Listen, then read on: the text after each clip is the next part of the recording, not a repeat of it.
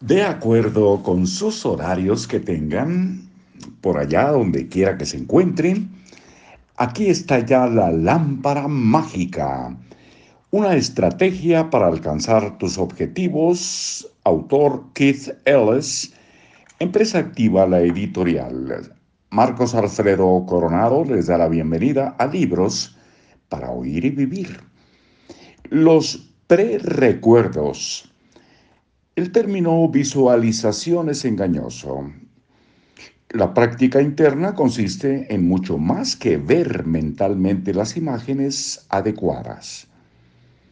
También debes experimentar las sensaciones adecuadas, oír los sonidos, gustar los sabores y oler los olores adecuados. Tienes que experimentar tu sesión de práctica mental como si de verdad la vivieras físicamente. Cuanto más realista sea esta práctica mental, con mayor solidez se fijará la experiencia en tu cerebro. En ocasiones hay experiencias mentales tan poderosas que se viven como recuerdos y no como algo que acabas de soñar. A este tipo de poderosa imagen mental la denomino Pre-recuerdo.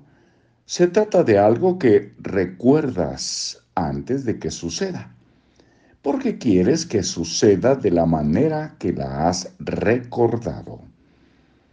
Visualizas las imágenes, las sensaciones y los sonidos de tu experiencia, y si los hay, los sabores y los olores con la misma claridad que tendrías si ya los hubieras vivido. Los prerecuerdos constituyen la práctica interna más poderosa y rivalizan con los recuerdos que conservas de la experiencia real. A tu mente le cuesta tanto establecer la diferencia entre lo que es real y lo que has imaginado, que puedes utilizar los prerecuerdos para crear nuevos hábitos de la misma manera que has utilizado la experiencia real para crear tus hábitos actuales. Lo único que esto requiere es repetición. Si quieres utilizar los prerecuerdos para formar nuevos hábitos, formúlate las siguientes tres preguntas. 1. ¿Qué vería a través de mis propios ojos si estuviese realmente poniendo en práctica mi nuevo hábito? ¿Qué oiría? Es el número dos. Y el número tres, ¿cómo me sentiría?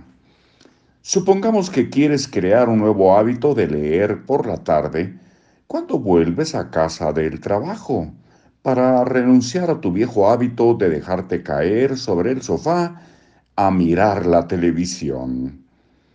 En primer lugar, imagínate tu televisor Luego piensa en tu mano estirándose para apagarlo. Escucha mentalmente el clic del interruptor e imagínate el diálogo que se acaba en mitad de una frase para dejar que se instale el silencio. Y en silencio lo dejamos en stand-by, como se dice habitualmente, es decir, en receso, como también se dice habitualmente y pues hasta muy pronto.